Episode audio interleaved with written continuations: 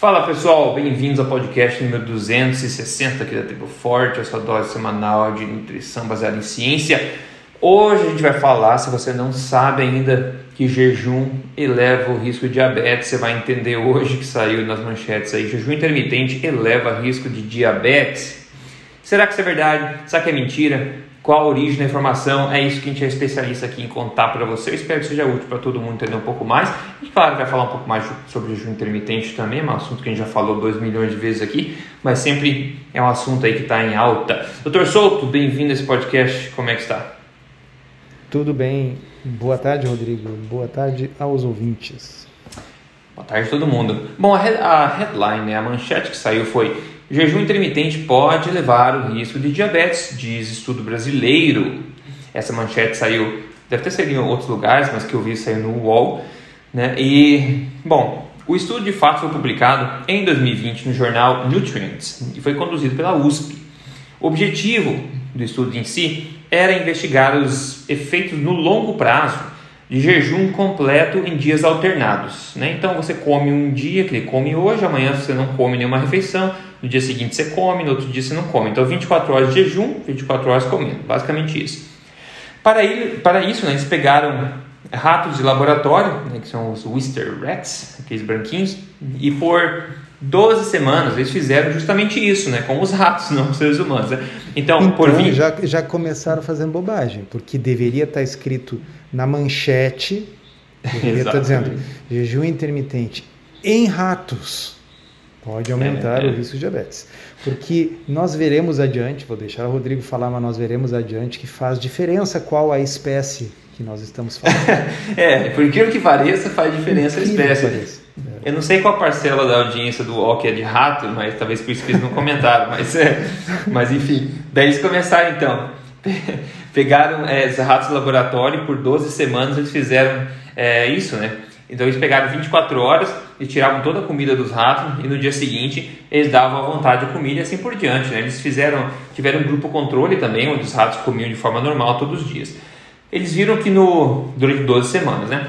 Eles viram que no grupo do jejum, né, depois da intervenção, depois do jejum, a insulina basal, interessantemente, e pós-prandial, é, após eles derem uma dose de glicose, nos ratos que fizeram jejum estava mais elevada, tanto a basal quanto a pós-prandial, que, que o grupo controle, né? E também viram que as células pancreáticas, as beta-cells, beta-cells no pâncreas dos ratos que fizeram jejum estavam produzindo mais ROS, que é espécies reativas de oxigênio, e mais apoptose também, que é a morte programada da célula. Então, eles viram também que no grupo de ratos que fizeram jejum intermitente, perdeu eh, esse grupo perdeu mais peso total, mas parece ter ganho mais gordura visceral e outros é, é, ah, não, desculpa, mais, mais gordura visceral que os outros do grupo controle e perderam também mais massa magra. Então, terrível, péssima notícia, né? Então, parar de fazer jejum agora, imediatamente, nós humanos. Bom, vamos lá, só para você entender um pouco. Em defesa do estudo, que por sinal, tá? Eu achei que foi um estudo bem conduzido e bem legal dentro do escopo dele. Eles concluem o seguinte, tá? No final, na última frase do estudo. Esse estudo foi conduzido em é, ratos jovens é, saudáveis e esses achados podem não se traduzir para adultos humanos, tá? Então eles falaram isso na última linha do estudo, ótimo. Agora por que a gente não para só para ver o seguinte a respeito de duas coisas cruciais desse estudo? Primeiro ponto, conforme dito no estudo, eles utilizaram ratos fêmea, tá? Então ratas Wistar de 30 dias de idade, tá? Existem ratos ah, ou seja, esses ratos de 30 dias de idade ainda não eram ratos adultos, tá? eles eram ratos em desenvolvimento. Segundo ponto crucial é um erro crasso que achar que um jejum de 24 horas em humanos é igual a jejum de 24 horas em ratos, tá? Mas em bota erro crasso nisso.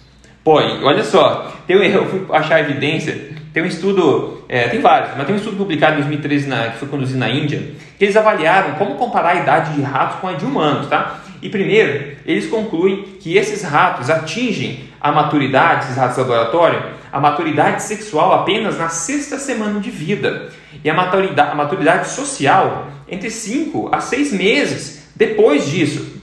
Ou seja, ratos de 30 dias, como foram utilizados no estudo, são ratos que são crianças, ok? Outro ponto-chave é o seguinte, ó, é, cada dia de um rato, tá? 24 horas, digamos assim, de um rato, Um dia do rato equivale a 34,8 dias de um ser humano. Então, se a gente for traçar um paralelo, agora fica ridículo, porque ninguém para para traçar o paralelo, mas ó, vamos traçar o paralelo se esses estudos se traduzissem em humanos, tá? Seria como colocar, por exemplo, uma criança de 10 anos de idade em um protocolo de jejum que eles fariam assim: fariam um mês inteiro de jejum, seguido de um mês inteiro de alimentação normal, seguido de um mês inteiro de jejum e um mês inteiro assim, por 360 semanas, ou seja, por 7 anos, seja, dos 10 anos de idade até os 17, essa criança ia comer mês sim, mês não. Dessa forma, eu acho que a gente pode entender, não precisa nem de pensamento científico para entender isso, que algo tão extremo assim talvez não seja ideal para crianças, assim como não foi ideal para os ratos, que parece que o organismo do rato reagiu um pouco de forma negativa, se segurando na comida quando podia, né? Então, então, doutor assim, dá para traduzir para seres humanos? Será que eles deveriam ter colocado ratos ali na manchete do UOL? Ou você acha que se colocassem ratos lá, talvez menos gente ia ler aquela matéria? O que, que você acha? É, primeiro, isso não deveria ter sido manchete, isso não deveria ter é. aparecido no UOL. Tá? É o primeiro ponto. Segundo, você tem toda razão, quer dizer, o tempo corre diferente para ratos e seres humanos. Talvez melhor do que essa questão do, do tempo de vida, eu também já li sobre isso comparado em termos de velocidade do metabolismo. Né? Então, o metabolismo dos ratos é sete vezes mais rápido do que o nosso. Então, mesmo que não fosse comparável com um mês, mas seria o equivalente a ficar uma semana sem comer. Sim, uma criança, no caso. É, uma criança alternando uma semana sem comida com uma semana de comida à vontade. Né? E, eh, e por fim, a medida utilizada, veja que, pelo que eu entendi, Rodrigo, o desfecho do estudo não foi em medir a incidência de diabetes nos animais. Não, Nenhum bicho ficou diabético, não é isso? Não, eles então, investigaram resistência à insulina e células do pâncreas, mas nada diretamente é, com diabetes. Então a manchete está duplamente errada, porque nenhum rato ficou diabético, então não aumentou a chance de ficar diabético. Você não viu nenhum rato ficar diabético, além do que eram ratos e não estava citado que eram ratos. Mas essa diferença de que, uh, veja, quando nós botamos um ser humano dia sim, dia não em jejum, é o equivalente a algumas horas, poucas, uhum. para um rato tá? de jejum. O rato é um animal pequenininho que o coração bate super rápido, ele é quentinho, ele tem um metabolismo acelerado. Uh, se um, uh, eu, eu, eu, me lembro que no mesmo artigo que eu li, que equivaleria a sete dias, se falava que um rato, se não me engano, se ele ficar, não me lembro se era quatro ou cinco dias em jejum, eles morrem. Eles morrem. Hum, uhum. Ele morre de fome. Tá? Então, o ser humano, para morrer de fome, se você deixar ele hidratado e com eletrólitos, vai meses. Né? Então é completamente não comparável. Segunda coisa é o seguinte: usar teste de tolerância oral à glicose como medida não se aplica nessa situação. Eu vou explicar para vocês por quê. Tá? Se eu pegar um indivíduo sadio, normal, ser humano, tá? e deixá-lo em jejum por 48 horas, tá? que é muito menos do que um dia para um rato. Tá? Deixar um indivíduo humano 48 horas em jejum. O que, que acontece? O corpo, nas primeiras 24 horas, consome todo o glicogênio que tem acumulado no fígado né? e passa a partir daí a usar a gordura como sua fonte de energia. Então, em 48 horas, se você for medir, a pessoa está em cetose. Né? Ela vai estar usando a própria gordura do corpo para servir de combustível para os músculos, por exemplo, e vai estar tá usando os corpos cetônicos gerados a partir dessa gordura no fígado para servir de energia para o cérebro, para o coração, para o diafragma, etc. Um, ok, essa pessoa está com níveis muito baixos de insulina nesse momento, porque ela não está precisando de insulina, ela não está comendo glicose, não está comendo nada, e ela está usando a gordura como fonte de energia. Esses ácidos graxos, essas moléculas de gordura, elas tornam os músculos do corpo provisoriamente resistentes à insulina. Olha que interessante. A gordura que está sendo, que está circulando no sangue, que é a gordura da própria pessoa, que está sendo usada como fonte de energia, desliga no músculo a, a, a capacidade desse músculo usar a glicose. Por quê? Para poupar essa glicose para algumas células, como as hemácias, as células da medula do rim e alguns neurônios que precisam realmente de glicose. Então, assim, o corpo poupa glicose para esses órgãos que precisam e o músculo ele passa a ficar resistente à insulina e não usar a glicose. Mas isso não é doença, não é a resistência à insulina doença, aquela que a gente chama. Uhum. É a resistência à insulina fisiológica, aquilo que é normal, aquilo que é esperado, que qualquer ser humano sadio vai ter num jejum prolongado. Bom, se eu pegar esse ser humano que está há 48 horas em jejum e eu der para ele 75 gramas de glicose para fazer um teste de tolerância oral à glicose, ele vai ter uma elevação de glicose muito maior do que teria o mesmo ser humano normal nos dias que ele está comendo. Isso não significa que ele está mais próximo de ficar diabético. Isso é o normal, pessoal, é o esperado. Agora você pega um rato e bota ele no equivalente humano de uma semana sem comer, e aí você dá um teste de tolerância oral à glicose, é óbvio que ele vai ter uma curva distorcida. Isso não prova que ele está mais próximo de ficar diabetes, isso prova que o pessoal não entendeu a fisiologia. Uhum, Desculpa, sim. mas é o que prova. Mas é. o principal, sabe, Rodrigo? O principal é o seguinte: uma vez eu escrevi uma postagem no meu blog, foi uma sequência de postagens do que, que é uma referência bibliográfica aceitável. E a quarta dessas postagens era estudos em animais. Né? E ali eu colocava o seguinte, tá? uh, aqui ó. Estudos em animais servem apenas para levantar hipóteses. Ou seja, não é para botar manchete no UOL, era o que eu queria dizer. Tá? e segundo, prestem atenção, ouvintes: estudos em animais são pouco relevantes, quando estudos em humanos já demonstraram que o fenômeno em questão ocorre de forma diversa. E eu pergunto: existem estudos em humanos sobre jejum intermitente em diabetes? Oh, e a resposta Deus, muitos. é sim. Então eu estava me lembrando que eu tinha feito uma outra postagem em, vejam só, 2014, vai fazer cinco anos. Não, seis. Tá? Não, sete. Putz, caramba. Tá? Muitos anos atrás. Vai fazer sete anos em maio. Tá? E esse estudo ela, era, era uma manchete da BBC Brasil e dizia fazer só duas refeições por dia pode ajudar no tratamento do diabetes tipo 2. Pô, Rodrigo, agora eu tô confuso. Ajuda ou causa? Tá, mas é em rato ou humano? Não, esse aqui é em humanos, pessoal. Ah, porque senão seria o jejum de Schrödinger. É que nem a tá. história do gato de tá. Schrödinger, que até que você olha, ele está morto e vivo ao mesmo tempo. Aqui é o jejum de Schrödinger. Ele causa e cura diabetes ao mesmo tempo.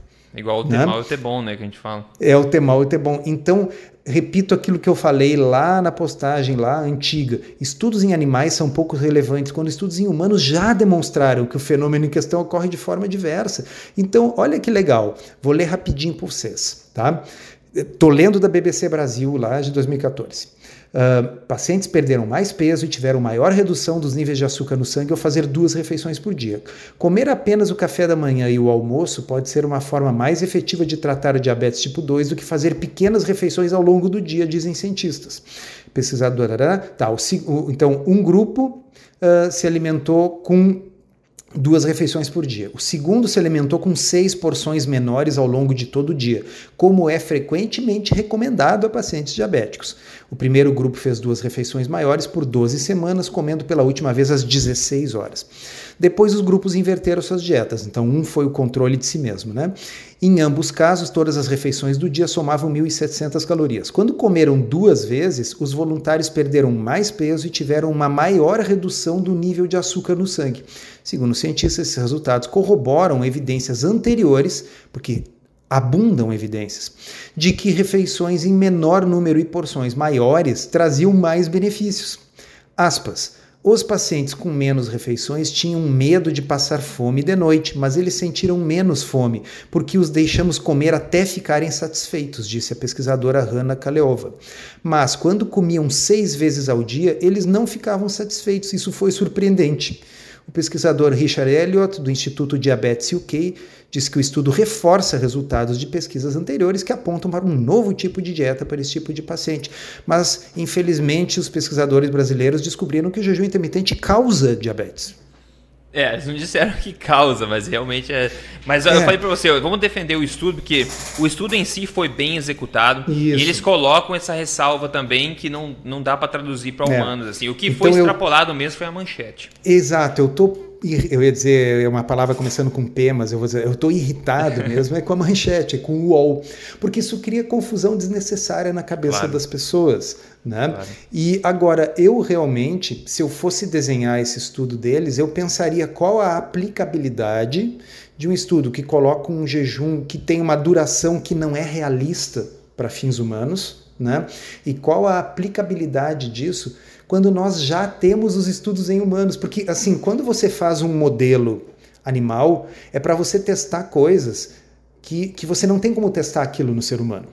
Né? É. Então, por exemplo, eu estava vendo esses dias que eles fizeram um, uh, um modelo animal em que eles pegam biópsias de pulmão humano e implantam uh, sob a pele de camundongos uh, que não camundongos nus que eles chamam são camundongos que não têm sistema imunológico eles não, não rejeitam órgãos de modo que você tem um pouquinho de pulmão humano para fazer testes infectar com o covid ver como é que se desenvolve testar remédios então tem coisas você, é, é, é mais complicado você infectar de propósito seres humanos para testar coisas então o modelo animal ele tem utilidade quando você precisa testar alguma coisa que você só conseguiria testar daquela forma no animal. Agora, eu não preciso de um modelo animal para testar o efeito do jejum intermitente sobre diabetes. Eu testo em seres humanos. Isso já foi feito não uma, não duas, várias vezes. É só entrar no PubMed. Né?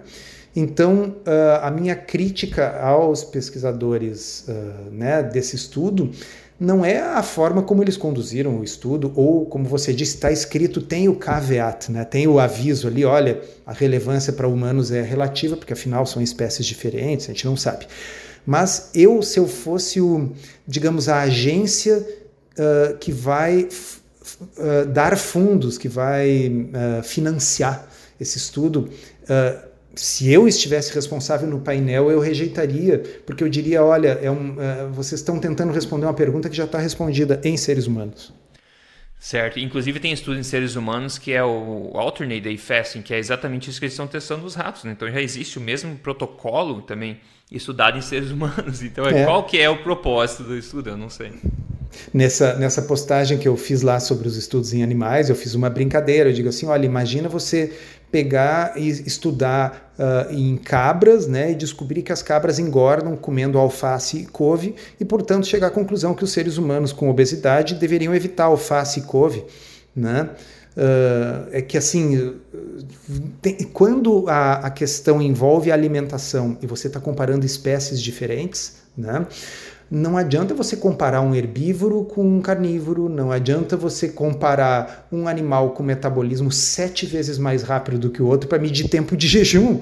Né? Então você tem que ter modelos que são aptos a testar aquela hipótese. Por exemplo, se você quer testar o impacto de determinada coisa uh, numa enzima do fígado, bom, tá bem, não é tão diferente assim você testar seres humanos ou camundongos. Uhum. Né? Uhum.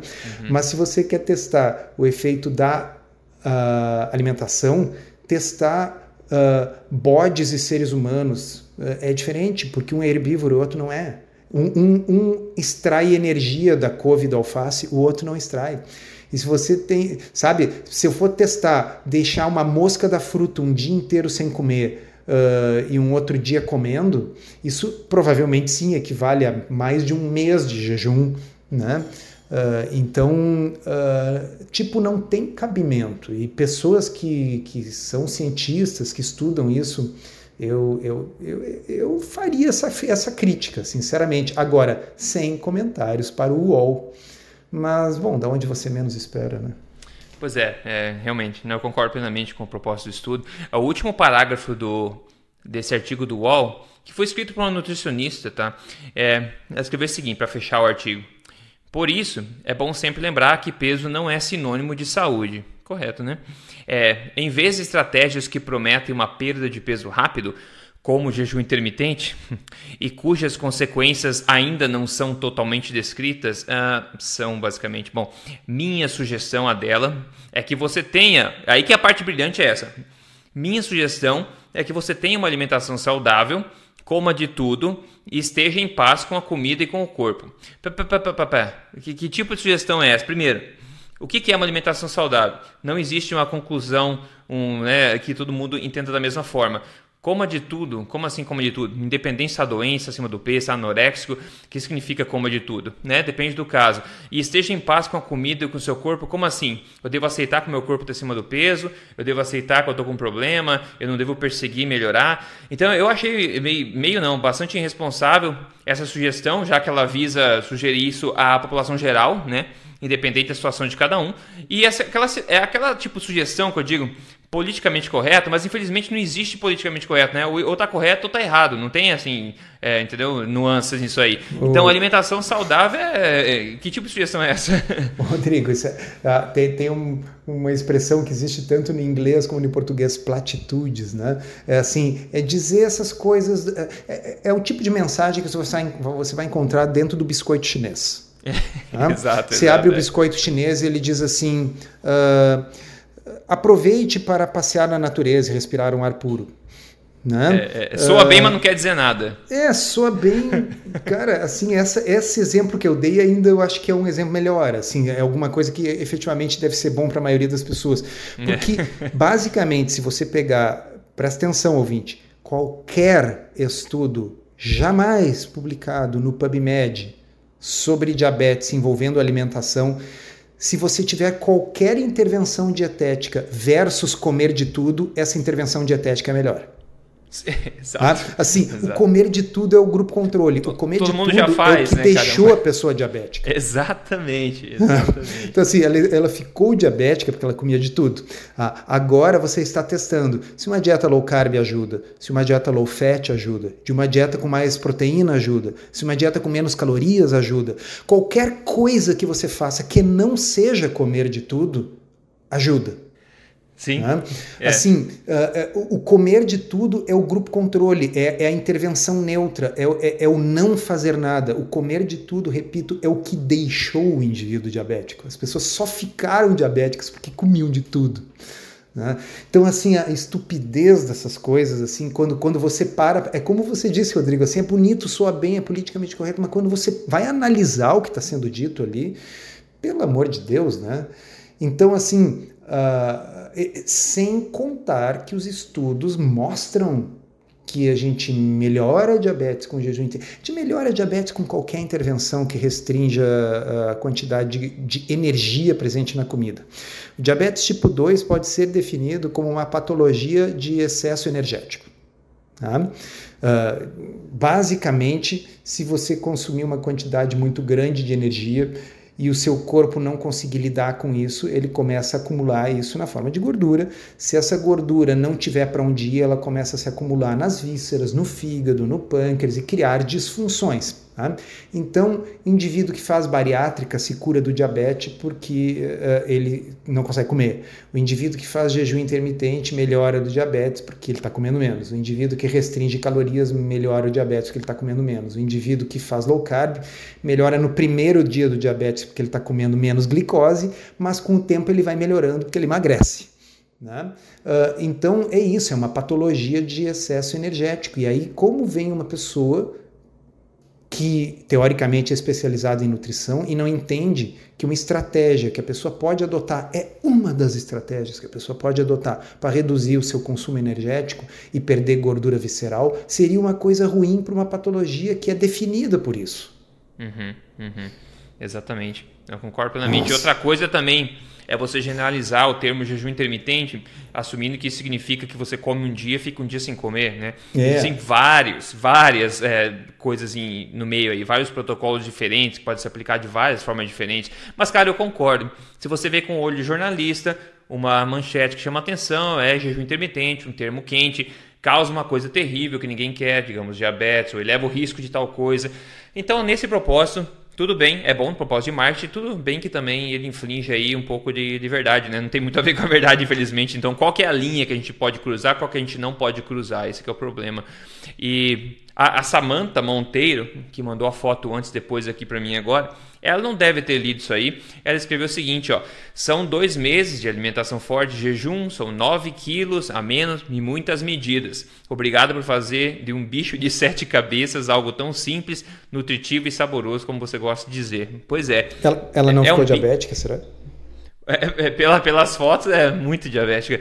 E o pior é isso, a, a, imagem do bicho de sete cabeças, porque o pessoal cria esse bicho de sete cabeças cheio de contradição por causa desse tipo de coisa que a gente está falando hoje aqui. Então, aplique a mesma a, a, a, mesma confusão a jejum e aplique a grão, aplique a proteínas, aplique a carne vermelha. Então ninguém sabe o que fazer porque está todo mundo falando coisa oposta. Mas quando a gente para e olha para a evidência e sabe avaliar a evidência, tudo fica mais claro.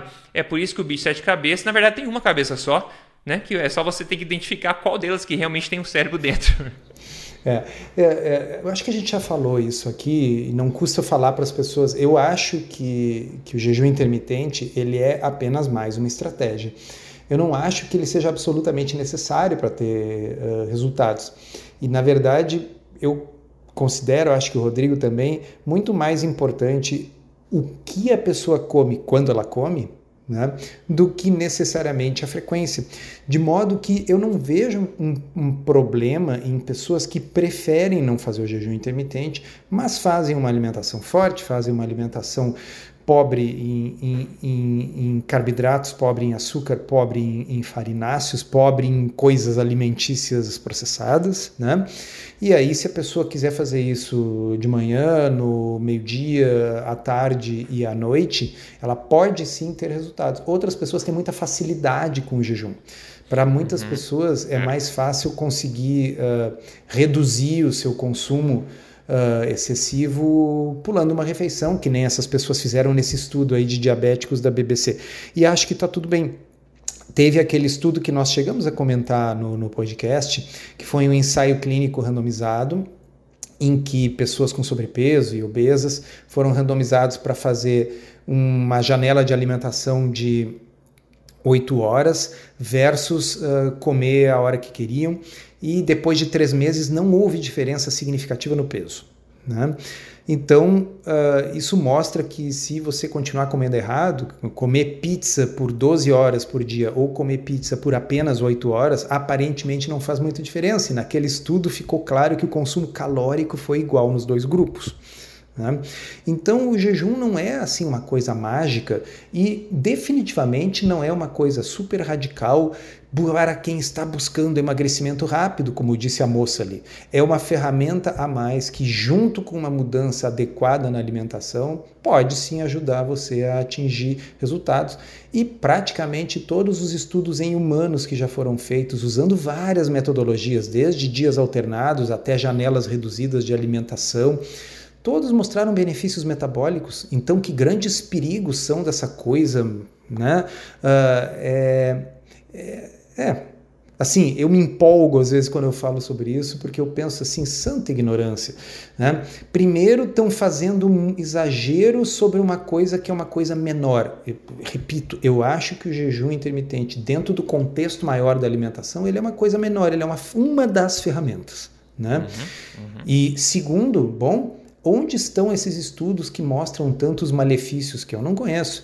A propósito, os ratinhos perderam massa magra, né? Pessoal, se vocês ficarem sete dias sem comer, semana sim, semana não, vocês vão perder também. Porque isso é o equivalente ao que aconteceu com esses ratos.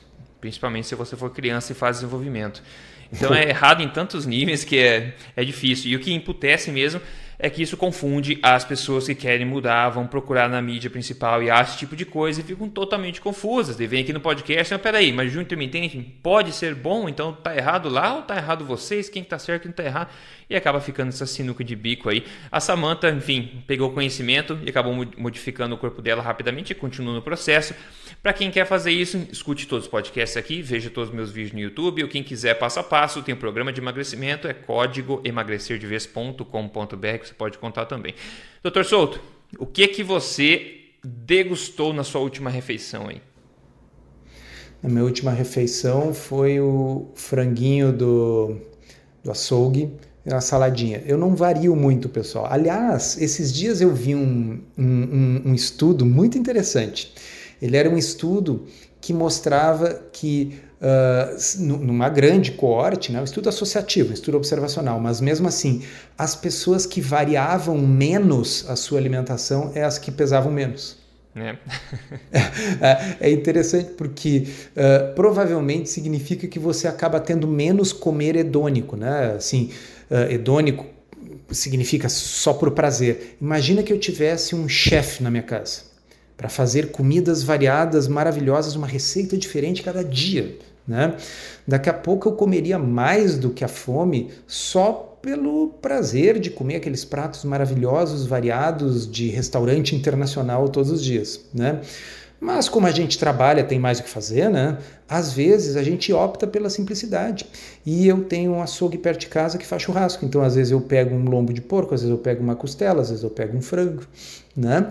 E, e, e aquilo ali fica sendo a proteína que a gente bota uma, uma, uma saladinha junto para dar uma enfeitada, né? E, e tá, tá resolvido. Então fica a dica, pessoal, não tem nenhum problema você ter uma alimentação monótona. Só ajuda você a diferenciar o que é fome do que é vontade de comer. É isso também. E outra coisa, comida de verdade tende a não enjoar da mesma forma. Se você come comida de restaurante, que são bastante temperadas, você vai no mesmo restaurante sempre, você começa a enjoar do sabor. Se você compra comidas processadas ou coisas prontas, micro-ondas, e coloca no forno, você logo enjoa. Eu adoro aquela lasanha pronta, tá? Come duas vezes, você já, não, agora eu quero uma diferente. Porque é aquele sabor forte, aquela coisa artificial que você começa a cansar o paladar. Ah, nossa, eu adoro Big Mac, eu vou comer, nossa, eu comeria sempre. Não, você não comeria sempre. Tenta comer todo dia pra você ver se não enjoa rapidinho. Comida de verdade não tem esse problema. Porque comida de verdade é a única coisa que existe na Terra se você tirar a indústria. Então, nosso corpo foi feito para não enjoar de comida de verdade, basicamente. Então, você conta com isso também. Está programado no nosso DNA e pode ser tão simples quanto sal, fogo e carne, como é traduzindo churrasco também, que é por sinal que eu comi hoje. Não foi churrasco, mas foi um bife na frigideira com sal e de sobremesa algumas tâmaras simples, tranquilo. Então isso não enjoa. Também vario muito pouco no dia a dia e eu nunca faço um esforço para comer. Eu sempre fico ansioso pro almoço porque eu sei que eu vou comer uma coisa que eu gosto e que não só eu gosto, mas o meu corpo gosta também. Então é mais fácil que o pessoal é, imagina. E é, é, eu posso imaginar que se realmente a pessoa enjoasse completamente de comida verdade, ia chegar um momento que a pessoa simplesmente não iria mais comer, morreria de inanição, desapareceria. Né?